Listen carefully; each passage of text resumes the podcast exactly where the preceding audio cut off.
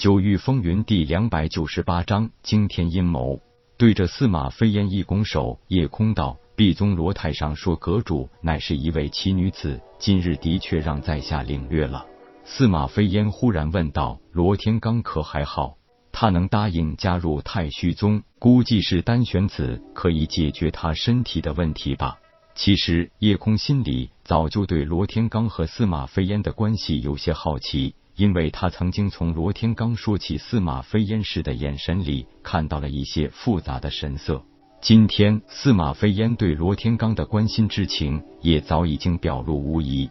不瞒阁主说，这一点的确是在下有些小人之心了。当时看出了罗太上的身体状况，所以就用帮助他解决顾忌做条件。这才让他成为了本宗太上长老。司马飞烟一笑道：“几百年的问题能解决，对谁都是一个莫大的诱惑。何况这也不是什么卑鄙手段。相信他也是看中了你的人品和潜力吧。”夜空道：“看来两位相知甚深。”正想再说什么，夜空忽然眉头微皱，让司马飞烟也有些不解。作为一宗之主，虽然年纪小，修为低。但也最少要有点喜怒不形于色的能耐。夜空神色凝重道：“阁主，事情不妙。这一回的仙池大会，怕是整个紫极域实力大洗牌的时候了。”叶宗主此言何意？实不相瞒，我曾经利用了一些控魂手段，降服了两个中奴。适才从对方神识传来一个惊天秘密，能得叶宗主真诚以待。多谢了。事情是这样的，阴煞宗竟然暗中和死神谷勾结，利用这次仙池大会，各宗门宗主都亲来阴煞宗的机会，同时派强者到几个宗门世家进行偷袭。这其中就有凌烟阁。听到这个消息，司马飞烟并没有表现出特别的震惊和愤怒，十分淡然的自语道：“这难道真是天意吗？”夜空不解的问道：“难道阁主早就预料到了？”一摇头，司马飞烟道：“不是我事先预料，而是上代老阁主早有暗示，说凌烟阁将面临灭顶之灾。那阁主打算做点什么？你的感应是否此刻凌烟阁已经遭到了偷袭？”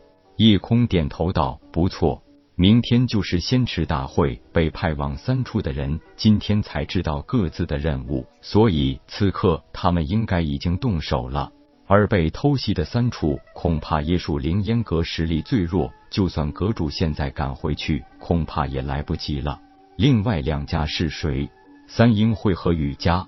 司马飞烟冷哼道：“三英会属于二流势力，凌烟阁和雨家都是属于一流宗门，世家最弱的一个。”夜空赶紧道：“如果把这件事宣扬出去，大家可以借这个机会扳倒阴煞宗。”司马飞烟苦笑道：“你还是太年轻啊！你以为知道了这件事，大家就会联手对付阴煞宗吗？他们的做法早已经算计好了。飞羽大陆没有了羽家、公孙家和千木家，正好可以平分江山。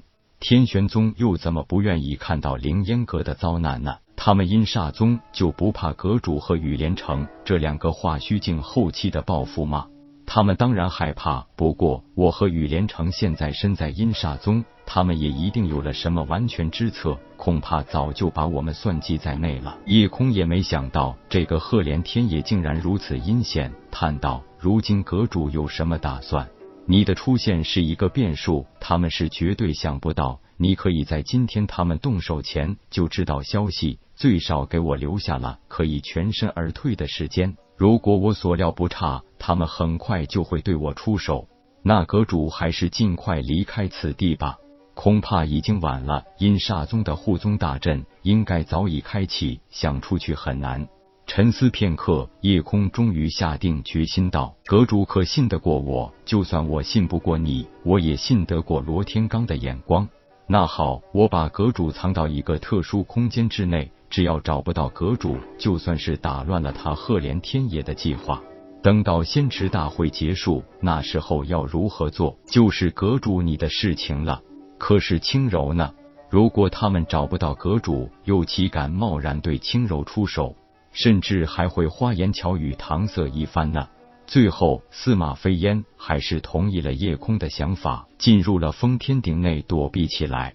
夜空离开后不久，赫连天也竟然亲自前来，可是竟然没有司马飞烟的半点踪影，也的确不好，马上对闭关中的水清柔下手。第二天一早，水清柔顺利出关，也已经把凝神境中期的境界完好的稳定下来。可是没有半点阁主的消息，这让他满心疑惑。这一次参加仙池大会，凌烟阁只来了他和阁主两人，其他人根本就没有达到参赛的标准。宗主、家主和门下弟子齐聚阴煞宗演武场，可是雨家连同家主雨连城在内的十一人根本没有现身。